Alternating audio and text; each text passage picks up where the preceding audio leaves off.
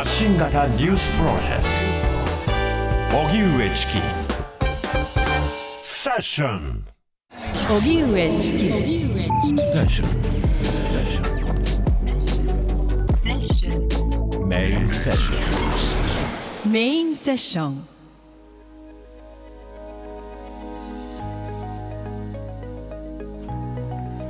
能登半島地震から72時間が経過現地支援の実態と課題。これからの社会をリスナーの皆さんと共に考えていくシリーズ「社会をこれからどう設計していくか」この企画はみんながみんなを支える社会を目指し企業や NPO 行政国際機関などとともに国内外さまざまな社会課題の解決に取り組む日本財団とのコラボレーションでお送りしています。石川県能登地方で最大震度7を記録した地震で県は今日午後3時の時点で県内で合わせて84人の死亡が確認されたと発表しました。輪島市や珠洲市能登町では倒壊した家屋が多数確認されていて全体の被害状況は未だ確認できていない状況です。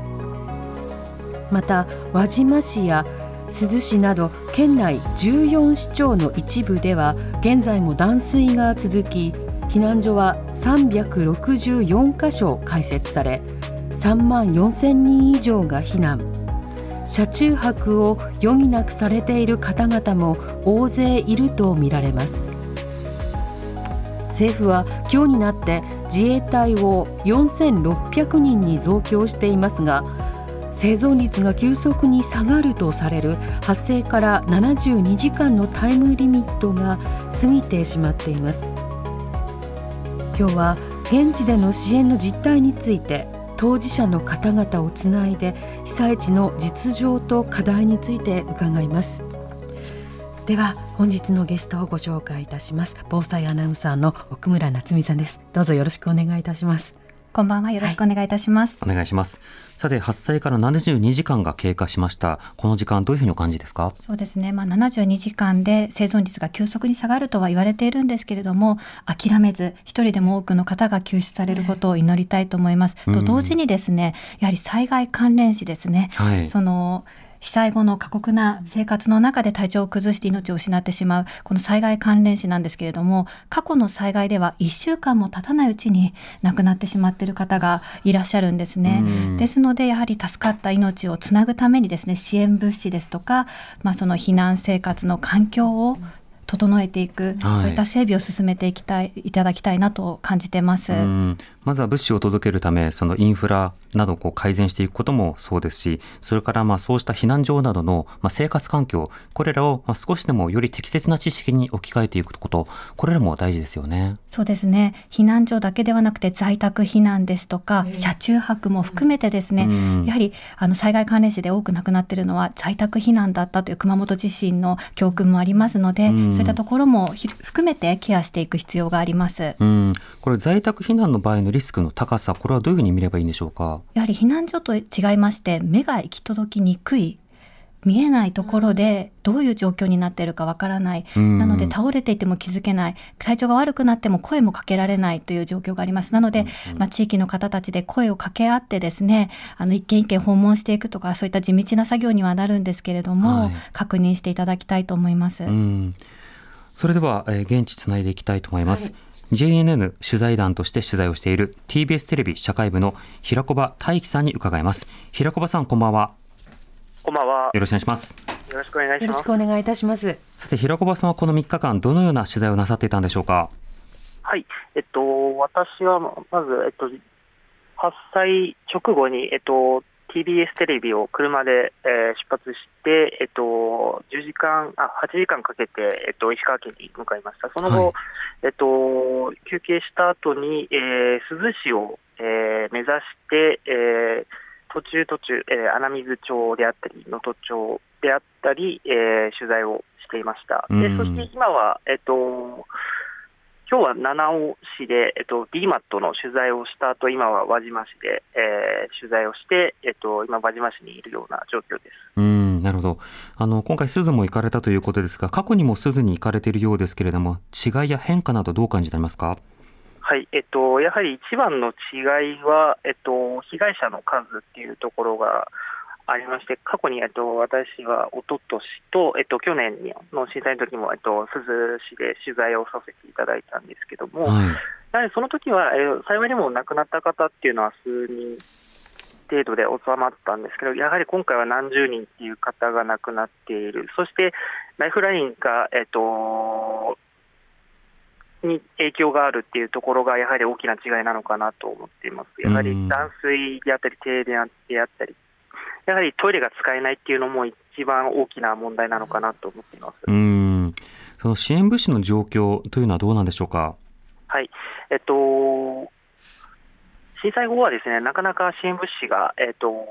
届かないということがあったんですけども、えっと今日私たち、昨日今日と私たちいろんなところで取材をさせていただいていると、自衛隊の部隊がと通り過ぎることが多くあって、はい、新聞紙は徐々に届いているような状況なんですけども、昨日珠洲市の、えー、人に取材をした際には、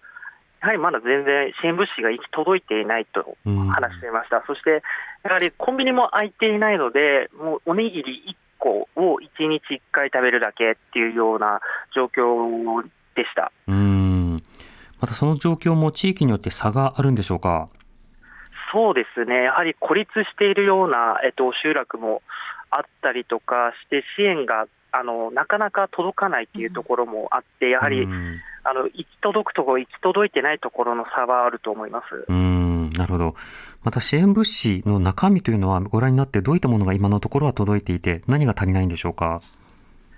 そうですね、あの食料や、まあ、水っていうのは基本あの、最初に届いているような状況だったと思います。ただ、あのやはり小さな子供がいたりとかっていうところ、まあえっと、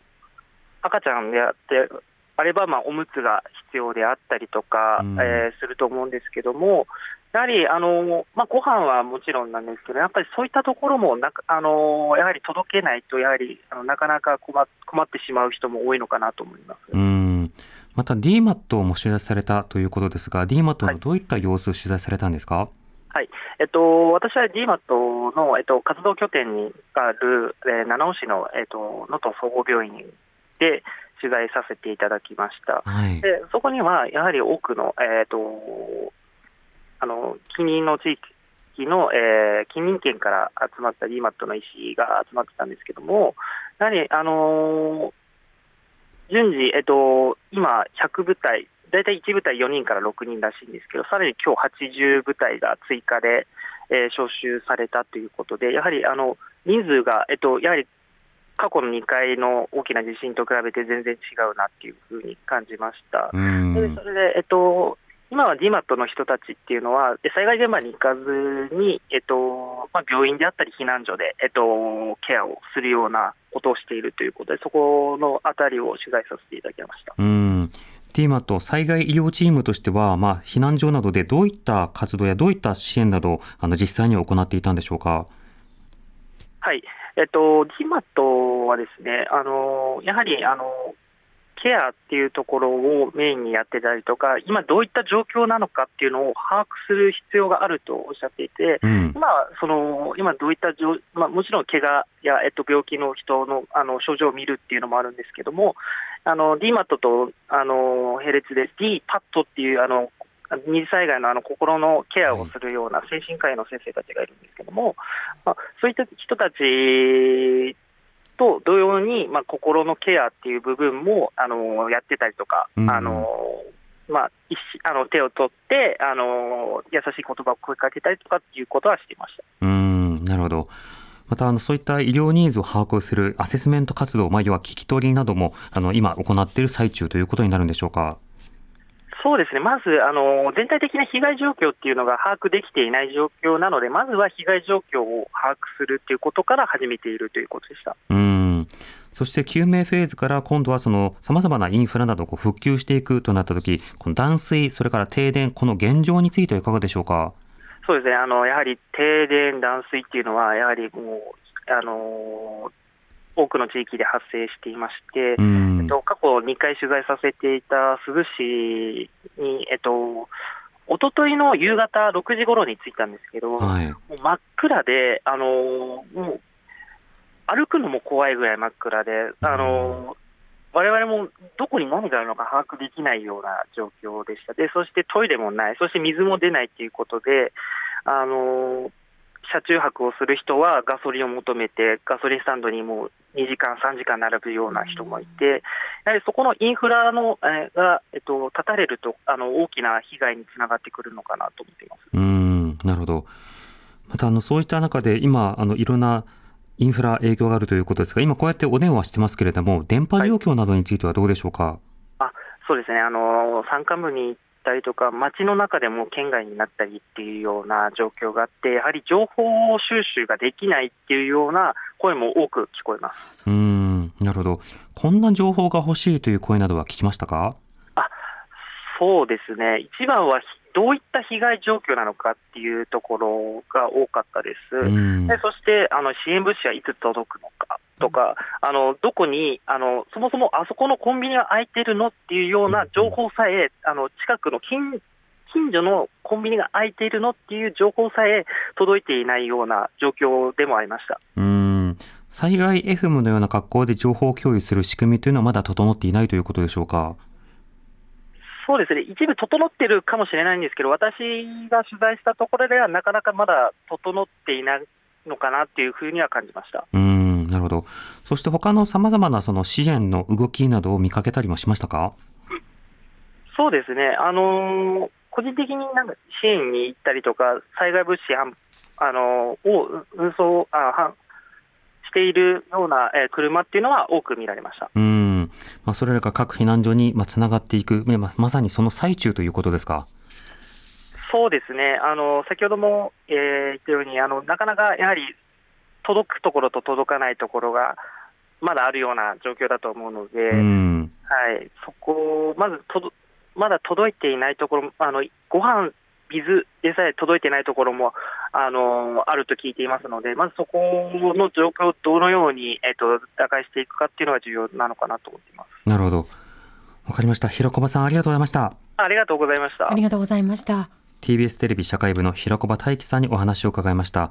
奥村さん、今の平子場さんのレポートいかがだったでしょうか？そうですね。あの DMAT が入っているということですけれども、おそらく体調的にも精神的にも限界を超えている方が多くいらっしゃるかなと感じます。うんで今あのオンラインで無料でその緊急医療支援を受けるということができるようになってまして、ファストドクターという在宅医療支援の行っている会社なんですけれども、はいまあ、体調不良などの相談もですし薬の相談、それから精神的な相談も医師があの無料で相談を受け付けているというのをやっているそうなので、うん電波状況などが改善されたらそういったオンラインで相談をするっていうのも選択肢として知っていただければなと思います。うんまた疲労が続き、まあ、そしてまあ非常に不安感が強まっていくと、まあ、のとても全体としてまあ体調自体が悪化していく、またつながりが見通しが立てないような状況ですと、まあ、今後自分がどうすればいいのかというような、まあ、こう行動の方向ですよね、方針というのは定まらないところもあるかと思いますが、この点はどうでしょうか？そうですね。やはり健康第一。あの健康あってのこう次へのあの活力というか前に進む力になっていくと思うので、うんちょっとでも異変を感じたらすぐ相談するっていうところをあのしていただきたいと思います。はい。では今の、えー実際の避難されているような状況というのはどうなのか、えー珠洲市でひら、えー被災された山田真一さんにお話を伺いたいと思います。山田さんこんばんは。あ、こんばんは、どうも、ご苦労様です。よろしくお願いします。連日ありがとうございます。はいあの、1日2日とお電話でお話しいただいておりますが、昨日もつながらなかったりと、まあ、いろいろな電波の悪さというのもありますが、今、電波状況はどうでしょうか？今、電波状況いいですね。そうですか？ちょっと、私、車の外でちょっとお電話してるんですけど、はい。あの、今のところ切れるというようなことはないので、そうなんですね。だんだん回復しているのかなと思ってます。うん。はい今、車の外というのは温度などどうでしょうか？あ寒いですね。寒いです見上げると星空で綺麗なんですけど、はい。あーちょっとね、あのこういう状況でどうなるのかなと思います。うん。おかげさまであの、この隣のあの集落まで電電気が来てまして、もう水とかそれでも電気うちの、まだうちの方の集落までは来てないので、うんうん。今晩もちょっとあ明かりのない星空だけの、まあ、あの生活になりますうね。んなるほど。そうした中、貴重なお時間ありがとうございます。いいえ、とんでもございません。はい。まずあの被災状況、今の状況のこと、情報を伺いたいんですけれども、まはいずあの食べ物などはどうなってるんでしょうか？えー食べ物もそうなんですね、実はあのこの前も話したんですけど、うちのとところで土砂崩れがありまして、はい。あのに昨日の午後午後やっとあのあー出られるようになりまして、うん。で今日朝、早速あの避難所とか行って、あの水とかあの食事、パンとかありますよね、そういうものを確保して、えー幸いにもあのなんかドラッグストアが、あのそのものの状況でというとか、あのまあ、と棚から物が落ちて、まあ、品物そのものも、商品そのものも落ちたままになってるんですが、そういう状況で、あの開けてくれたので、はい。みんな行列で、あのね食事するようなものを買買って帰りましたうね。ん、なるほど。えこれ順番で買うときというのは、なんかえ何円以内とかお一人様いくつとか何かルールのようなものはあるんですか？えそういうのはないんですけど、うんまあ、行列、店の外までちょっと行列がついてまして、うん。非常にあの皆さん、待ってたように、えー買ってましたね。うん、なるほど。えまた電気の状況というのはどうでしょうか？電気はですね、先ほどちょっとお話ししたんですが、徐々に回復してきて、幸いにあの集と隣の集落までは、あのつづあこちらの方にあの見える見えますね、あうんのあ明かりが、ああ、ついてるなと。あはい、感じます。なるほど。はいとなると、あの、例えば、お電話のこの充電であるとか、あの、いろんな様々な電気などはどういうふうにされてるんですか？えーそうですね。あの、えー知り合いのところに電気が通っている、まあ、じ住宅の方に行って、うん。知り合いのところから充電さししてもらさせてもらったり、一部はもうなんか、夜になると、しあのどういうか、避難所の方で充電させてくれてるようですけども、うん。欠かせないですね、やっぱり。うん。あのまあ、身内のものとか、あの知り合いのものおとの連絡が結構あのありますので、うんうん。えそうですね。あの、え避難されている方の様子というのはいかがでしたか？ーあのどういうかな、前回の去年の5月の時と比べて、あの避難所行っても、多くの方があの避難していらっしゃって、うん。大変に混雑してましたね。うん、なるえほど。ーそれで、まあ、皆さん、まあ、東海東海っていう家屋の方もおそらくいらっしゃるんですよ。し、現実で置いてるんですけども、はい。やっぱり暗い感じは受けますけれども、うん。なんとかしようかという気持ちでいっぱいですうね。ん。うん。また、支援する方々などは入られているんでしょうか？えー支援する方は、まあえーこの町内のお方々でお世話していただける方もいらっしゃったり、うん。あれ、県外からの品物を持ち込んだり、支援物資ですね、はい。あの直接持ち込んでいただいて、あのみんなに配布されているようでしたけどうね、ん。えこれまで受けた支援で、これはありがたいなと思ったのはどういったものでしたか？え何でもありがたいですよ、何でも。あのもうあ何でもありがたい、あのよくあの私もき昨日ですかね、ちょっと歩いてたら、うん。あの夕方だったんですけど、あのトラックに乗った方が頑張ってくださいという、うんうん。走りながら声をかけていただいたんで、はい。それだけでも問題、ほんでもうもちろん支援物資もいただいたり、うん。水もいただいたりして、もういいんですけれども、うん。なんとかい先ほどもちょっとお話あったように、インフラがね、うんうん。完全にこう地域に行き渡って、えー水も、特に水なんですけど、あの皆さんの方に配布できるように、そういうふうに思いますね。うんなるほど。例えばその入浴であるとか着替えというのはどうされてますか？あ全然ダメです。うん で、私もちょっと、あの、あれなんですけど、これから金沢の方に、あの、子供たちがいるので、はい。ここに、ここに置いとくな、危ないからということで、あの、老夫婦で2人で、金沢の方へ、えー今から出る予定にしています。ああ、なるほど。これから向かうんですね。えー10時間ほどかけて金沢から来てくれましたんで、ああ、なるほど。迎えに来てくださったんですか？えーそれで、今から出る、出ようかなと思ってます。ああ、そうなんですね。ええうん。なお、あの、避難所であるとか、それからお住まいの近くのお手洗いなどはどうなってたんでしょうか？お手洗いもダメですね。大変ですね。うん。まあ、男性の方はともかく、女性の方はね、やっぱり大変だと思います。うん。うん。ダメだというのはトイレ、トイレがあ入ってもあの、えー水洗ですけれども、水流せば出るあの流れるのもあるんですけども、うん。流れないでそのまま、あのまあ、あーの状態で、ええ。あのあるのもありますので、うん。ちょっとこれは何とかしないといけないなと思っていますね。したままの状態でもう、あの、ほぼそのままという状態ですかえー水が全然出ないですから、うん。あーそうですね。それからガソリンなどはどうですか？ガソリンも全部、あのなあの緊急車両しか配布ならないようになっていますので、うんあの駅外からやっぱりちょっと行って、今みたいに金沢から今、今日も積んできてもらったんですけど、ううんん。それで、あまあ、あのまかないしないとダメですね。うん。なるほどええ。それから街の例えば様々崩れているものなど危険なところもあるかと思いますが、片付けであるとか改善された道路などはどうでしょうか？そうですね。あの、自衛隊の方とか、ボランティアの方で助かってますけれども、はうん、やっぱり、あのそんな1軒や2軒じゃないので、うん。倒壊家屋もたくさんあるので、本当にあの前回の5月の前月あの前年の5月の時から比べて、相当ひどいですわ。うん。うん私らの集落もそんなにたくさんあのないと思ってたんですけど、あの封鎖されたあのところを昨日かいあのこう通れるようになって、そちょっと買い物に行ってきましたら、もう軒並み、あの半壊、倒壊になってましたね。うん。なるほど。えはい。小村さんいかがでしょうか？ええ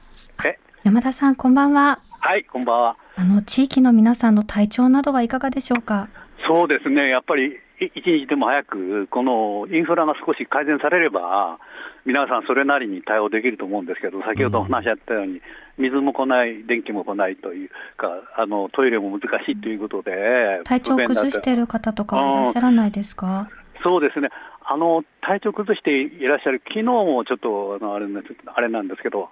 えー隣の方の方で、やっぱりちょっと急病にありまして。うん。うん、病院へあの自衛隊の方に搬送していただいて、事なきをいたというか、そんな状況もございましたね。ああ、なるほど。はいはいあの、山田さん自身はなんか普段飲んでるお薬とかそうしたものはいかがですか？いや、特に私は あまりそのあの薬は飲みませんので、ううんん。そこそこ元気ですので、なんとか頑張ってます。うん。なるほど。えええあの、この放送は、あの、石川県でもお聞きの方いらっしゃいます。あの、何か伝えたいことなどはいかがでしょうか？そうですね、あのまああーなかなかこういう地域で、あの能登半島の最先なんで、難しいかと思いますけど、うん。あのぜひあの支援の声だけでも、うん先ほど話したように、あのお声掛けいただければ大変ありがたいなと思います、それうんそういうのも力になると力になると思います。うん。応援のようなものでもありがたいということですええか。そうですね。はい。うん。あの、これから金沢に移動されるということで、あの、はいとても暗くて、道も、まあ、あの、いろんなところありますけれども、どうぞお気をつけて。はい。えご存知の通り、あのあ舗装道路もボコボコですので、うん。あのスピードを上げることもちょっと難しいという状況ですので、うん、そうですよね。うんあの、行政などで今後どういった情報をアナウンスしてくれるとありがたいという点はありますか？うん、先ほども言ってらっしゃったけど、情報がなかなかね、あのまあ、テレビだけで見る、まあ、普通の場合はちょっと、この放送局から遠いですから大変ですけれども、はい。あの遅くなって、まあ、私も今日びっくりしたんですけど、亡くなられた方がもう、おどういうか、3 40人近いというか、そんなのになってましたので、うん、地域で。はい。えー地域で、このうん市内で、市内でまあ、本当にそういう、ちょちょっと情報をやっぱりある程度、私らはもう、隣近所でしか、あのあるいは電話で等でしか把握できないので、うん。ちょっとまだらっこしい感じはしますけどね。はい、なるほど。はい。あの地元ラジオなども含めて、あの、ラジオとかそうしたものはどうでしょうか？えラジオとかそういったものはあの大丈夫だと思います。聞けている状況ですか？はい聞けている状況ですね。そうしたもので今情報を集めて、で、うん。お電話などで、ああの、お話ししたりとか。そうですね、隣近所とか、知り合いの方とか、やっぱり情報をもらわないとわからないので、あのそういうのがもうありがたいですね。なるほど。あの、はい。ラジオに伝えてほしいことや期待したいことなどはどうでしょうか？なんで鈴がというのはありますけどね。あのぜ応援ください、ぜひ、あのなんでこの5月で、えー大変なああのし地震で、うん。また1月の1日に地震でって、うん。いやあのこんな、ここだけがなんでその大変なの時期の地域なのかなというふうに思いますけどね、うん。まあ、みんな頑張ってますので。はいぜひラジオからでも、あの能登地方の方々に、あのゆかりのある方もと特にそうなんですけど、うんお声掛けをいただければありがたいと思います。うんはい、わかりました山田さんありがとうございました。あありがとうございました。どうも、よろしくおなよろしくお願いします。はいありがとうございました。ありがとうございました。え珠洲市で被災された山田真一さんにお話を伺いました。奥村さん山田さんのお話いかがだったでしょうか？ね私も5月の被災後ですね珠洲市入って取材したんですけどやはりご高齢の方が多い町という印象を受けました。うんであの山田さんはね金沢の方に移られるということですけれどもこう被災地から離れるというのも立派な避難の一つなんですね。うん特にご高齢の方や障害がある方それから乳幼児など小さいお子さんを連れていらっしゃる方はもう一旦こう離れるですね余震も続いて感染症のリスクも高くて今後復旧作業が始まると粉塵などそういったまあ本当に生活環境として悪化していきますので、うん復旧まで長い時間かかるので一旦こう安全な場所にご移動いただいて避難生活を送るそういった選択も検討していただければなと思います。そうですね。また救命から様々なその、まあ、インフラなどのその改善、それから復旧とそして復興となっていく際には、その避難所から今度は仮設住宅をどうするのかなど、次の次という議論も必要となってきます。この点いかがでしょうか？そう。ですね。やはり仮設住宅も時間がかかるんですね、できるまでに。で、今はそのみなし仮設といって、民間のそういったし賃貸住宅を自治体が借り上げてうん仮設住宅にするという制度もありますので、で、すでにですね、あの不動産会社が無償で住宅提供を始めているような動きも出ています。うんなので積極的にちょっとエリアの外に出て、なんとかこう健康を保って過ごしていただくということを努めていただきたいなと思います。うんいずれにしても今支援に入っている方、入ろうとしている方なども含めて、つながり続ける、つながっていくということが大事ですね。そうですね。やはりこう地域から離れて避難してしまうと情報が取れなくなるんではないかとか、あの地域の方から何か言われるんじゃないか、いろんな葛藤があるとは思うんですけれども、うんそういったところも含めて、まあ行政も含めてですけれども、地域とつながりながら復興に向けて進んでいっていっていただけたらなと思います。はい。そして先ほど山田さんね、あの、何でもありがたいという話されてましたけれども、これ、各被災地で取材されていても、本当にあの、そういった声は聞きますね。あの、東北などで取材をしていると、大阪ナンバーの車が来ているだけで、あ、大阪ナンバーだって話しかけてみたら、関西弁だそれだけでどれだけ心が救われたか、みたいな、そうした反応もたくさんありました。一方で今、あの、救急のタイミングなので、その行く車両と、あの、今は待った方がいい車両というのは、あの、実際にはあるとは思います。このあたりの線引きなど難しさいかがでしょうか？そうですね。あの今日発表があったように午後ですね、大型車両が通れるように道路が完了したというふうなど道路の工事が完了したというニュースがあったんですが、うん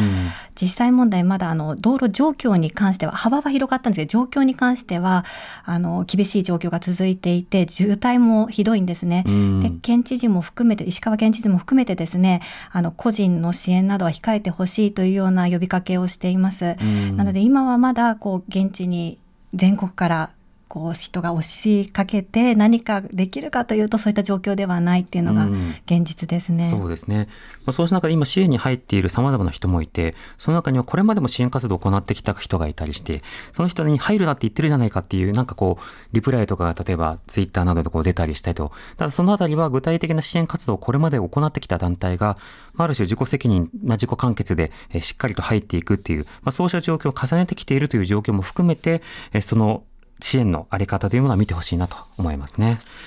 では続いて珠洲市で支援をする、えー危機管理教育危機管理教育研究所の国崎信江さんにお話を伺います。国崎さんこんばんは。こんばんはお。願いいたします。お願いいたします。お願いします。はい。今は市役所で支援されているとのことですが、様子はいかがでしょうか？えっとですね、現在は一旦、あの、関東に今戻っております。あ戻りましたか。はい。はい。あの当時あのいつまで、えー現地にいらっしゃったんでしょうか？えっと、今朝まで、あのおりました。はい。今朝までの様子というのはいかがでしたでしょうか？そうですね。あのーまあ、やはり市役所以外は、まあの私は珠洲市に入っていたんですけれども、あの市役所の周りはあの、まあ、電波もいいんですけれども、まあ市役所ちょっと過ぎただけで、まあ、電波があの途端に悪くなる、もう悪くなるというよりも使えないという状態で、まあ、通信が途絶されるという状況でしたし、うんうん相変わらずあの断水であのトイレに、えー大変な苦労をしているというような状況でありました。うん。まず避難所の状況というのはどうでしょうか？避難所はですね、あの割とですね落ち着いています。まあ、あのこれまでさまざまな被災地に行きましたけれども、どちらかというと、あの皆さんも今はあの救命一人でも多くの命を救うというそういったその外部のその動きに理解を示されていて、であのでも自分はできるだけ我慢するというような、まあ、そんな感じの静けさをあの感じています。うんただ、えっと、情報がですねほとんどあの入っていないというようなこともありまして、はい。あの避難所の中にはですね大きなあの画面、モニターのテレビを映す大きな画面があるんですが、うん。まあ、そこから離れずにですねもうずっと椅子に座って区切るようにニュースを見ているそういった被災者の姿が印象的でした。うん。地元のテレビではこの災害関連の情報、あの、日々伝え続けているんでしょうか？そうですね。あのただどちらかというと、まああのまあ、広い範囲であの新潟もそうなんですが被害に遭っているということもありまして、うん。情報がまあそれぞれあの多様に、えー報道されるものですから、うんえー我が町はどうなっているのかといったことに対して、えー今、珠洲市のことを言っている、でももう珠洲市のこと終わっちゃったというような形で、えー多分その地域の方々がもっと知りたいということに関しては、輪島の方がやはりあの被害が大きくって、たくさんの支援が入っていて、自分たちの方には支援は来ないんじゃないかというふうに、まあ不安を感じている方もいらっしゃいます。まあこれはあの珠洲市だけではなく、私が支援に行った七尾市であったりとか、いろんなところでもあの報道のその偏りというようなところを懸念していらっしゃるという声は聞きます。なるほど。でも多くのその被災された方などが自分たちは他のところに比べて取りこぼされてしまっているのではないないかと、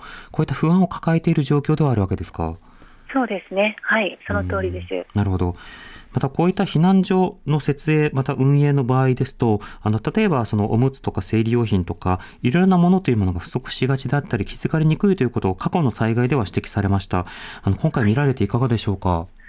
そうですね。あのーまあ、え全くゼロっていうことではないんですが、はいやはりすべてにおいて消耗品なんですね。うん。なので、これだけしかないっていう不安からもっと欲しいという気持ちにはなられると思います。うん、なるほど。はいまあ、燃料もそうですけれども、うん。このままでいったら、まあ、灯油がなくなるんじゃないかということだったりとか、うん。それから水も給水車が次にいつ来るのかとか、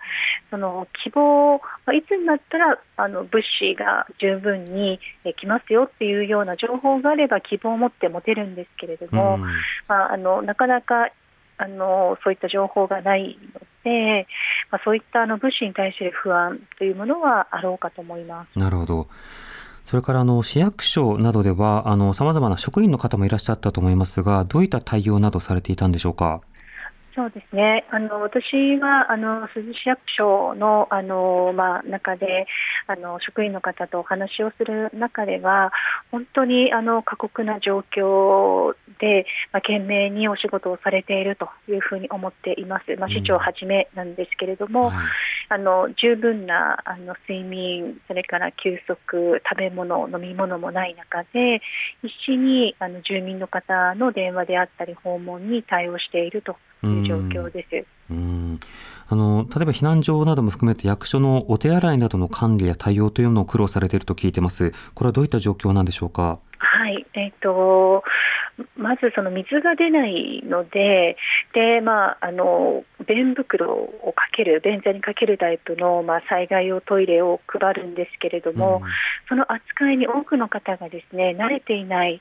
で使用方法を紙に貼ってもですねそれから口頭で説明をしてもやっぱりそのまま排泄してしまって流せないどうしようという方がやっぱりいらっしゃる、でえー、便袋をかけようとした人もですねもうすでにもう便座の中にはてんこ盛りなのでかけられないというようなことから、まあ、職員の方が手でですねあの、ポリ手袋をつけて、まあ、手でそれをすくってきれいにしてで、じゃこれで便袋をかけてくださいということでお願いをするんですが、また気づいたらですね、またてんこ盛りというような繰り返しのようです。うんなるほど。そうするとあの職員の方の労働内容もそうですし、それから衛生環境も良くないということですね。そうですね、あのまあ、処理をするための、まあ、掃除用具、それからポリ手袋、そしてあの消毒液等も、まあ、全て消耗品ですので、うん、まあ、今はあるけれども、この先どうなのかっていうところがあります。で政府のですねそのプッシュのその物資も、い。つ頃どのように入るのかというところは、うん、あの知ってる職員というか、まあ、上の方は知っていらっしゃると思うんですけれども、はい、なかなかそれが現場であったり住民であったりにあの行き渡らないというか共有できていないというような印象も受けました。なので、まあ、先ほど言いましたようにあのどういった物資がいつ頃どこに入ってくるのか、どの量入ってくるのかっていうところがあの分からないというところが皆さんやはり不安なところかなと思います。物のプッシュだけではなくて、情報のプッシュ。要は、例えば、今ここにこの箱を届けました。でこの地域に明日頃入る見込みですといったようなものがあるだけでもありがたいということですか？そうですね。あのまあ、私、現場で感じたんですが、あの少ない職員でですね、うん、本当にあの懸命にあの働いているというか活動されていらっしゃるんですが、少ない職員ゆえにですねあの珠洲市のホームページをご覧いただいてお分かりの通りあまりですねその災害対応に関する情報が公開されてないんですね。おそらく広報の方も本来はあの、まあ、そういった情報を出すという、まあ、防災地域防災計画上の役割があったと思うんですが、今はもう全員が目の前のことにですねあの懸命に取り組んでいるということで、うん、そこまで情報が発信されてないような気がします。確かに今あのアクセスしても例えばツイートなどが表示されるコーナーではテストという昨年のツイートで止まっていますしあのその他もライフライン情報などは北陸電力で確認してくださいなど案内のリンクなど最小の情報にはなってますね。はいなので、あの悪循環といいますか、やはりあの情報が公開されていないので、まあ、市役所に聞きに来る、で聞きに一人一人が聞いてくると、やっぱり職員もその時間、手が取られるというような、まあ、そういった悪循環、しかも、えーと、職員がすべてを把握しているわけではないので、えー、他の職員に聞いてなんていうような、まあ、そういったことにもなっているんじゃないかなという印象はあります。なるほどこの点、あの、これまでの様々な災害でも、情報ボランティア、例えばインターネット上では、あの、遠隔の地域から更新する方がいる、あるいは地方では壁新聞などを作って皆さんに広報する方がいる、こうしたニーズというのは今あるとお感じでしょうか？そうですね、ただ、まあ、珠洲市の場合には、その交通状況が良くないので、なかなかそういったそのインターネットとかに精通したあのボランティア系の方々がまだ入ってきてないんですね。で、えっとまあ、地域の方々は割と高齢者の方が多いですし、はい、仮にそういうことに精通している若い世帯であったとしても、まあ、日中はあの後片付けとか買い物で忙しいということもありますので、まあ、そういったその、まあ、情報は、まあ、もう少し先かなという気はいたしますうんなるほど。また物資配布などはどうでしょうか？ですね、あの物資配布に関しては、まあ、これもその、まあ、地域にもよるんですけれども、うん、あの自らですね家にあるものをあのお互い持ち寄ってで足りないものを補うというような光景も見られます。はい、でまた、えーと、割とその地元のですねあのドラッグストアいろんなその日用品を売っているドラッグストアがあって、で北海道胆振東部地震だとセイコーマートさんの事例がありますが、あの元気って読むのかな、なんかそこのお店がですね、あのかなり、えー、早い段階から営業していて、で昨日の時点ではあここのお店開いてるなというところでそんなに人が入ってるイメージはなかったんですが、はい、今日はもう映像を見ただけでも行列されていて、まあ、そのそのお店が開いているという情報は共有されているのか、まあ、行列になっていて、まあ、自ら必要なものを買い求めるというような姿勢が見られます。うん国崎さん奥村です。はい、こんばんは。こんばんは。あの過去の災害では全国からその職員の応援というものも行われてきたかと思うんですけれども、まだ珠洲市には応援などは入っていないという状況でしょうか？えーとですね、昨日あの、静岡県のですね知り合いのあの浜松市の職員の方とあの珠洲市役所内でお会いをしました。でえーと、昨日の時点で3名、そして、えーと、今日もですね新たにあの増員されるということと、うんうん、それから本日ですね30名近くあの福井県の職員の方も、えー、避難所の支援のために入られるという話は聞いています。うん地元の職員の方自身も被災されているかと思いますが、その疲労などを見ていていかがでしょうか？そうですね、もう正直言って精神面でも肉体面でも限界かなというふうに感じております。おそらく今は気力だけで頑張っていらっしゃるんじゃないかなというふうに思います。あの多くの職員があのまあ、家に帰れてなかったりとか、はい、でまあ、日中に少しだけ家にこう帰れたりとかっていうようなあの状況の中あの少ない職員の中頑張って活動しているということですね。であのまあべては住民のためという気持ちで働いていらっしゃるのか、はい、ご自身のケアができておらず、あのやはり寝ないし、えー、それからあまり休憩も取れないし、食べないし食べられないといった方がいいんでしょうかね、まあ、そんな状態で頑張っていらっしゃっています。なるほどなんかその上で住民対応だけではなくて政府に対してその情報の要求とかいろんな交渉とかセッティングこうしたことも今行われてますもんね。そうですね、あのまあ、市長、内閣府の方もいらっしゃいますし、はい、あの国交省の方も経産省の方も自衛隊の方も災害対策本部の方に入っています、うん、で今日もですねあの朝からその会議も行われていたようなので、まあ、あの国の支援というものがあのますます、まあ、充実していくとは思うんですけれども、うん、ただ、残念ながらですね、えっと、その今、すべての避難所に今も、えーと、指定されているので21、それ以外にも自主的に皆さんが集まっている避難所が、まあ、30から40近くあるんですけれども、はい、そこに派遣されている職員がやはり少ないんですね、うん、なので、すべての避難所に職員が入っていない、でまあ今日福井県の方が、まあ、入っているところもあるんですが、それでもやっぱりすべて入っていないので、うんうん。そういった意味では、あの現場のその住民の方の声をどれだけ拾えるのかっていうところは今はちょっと不安に感じているところです。うんそれから高齢の方、障害のある方、それからお子さん連れの方など、そのこういった災害時の要支援者、あの支援が必要となっている方々の様子などはいかがでしょうか？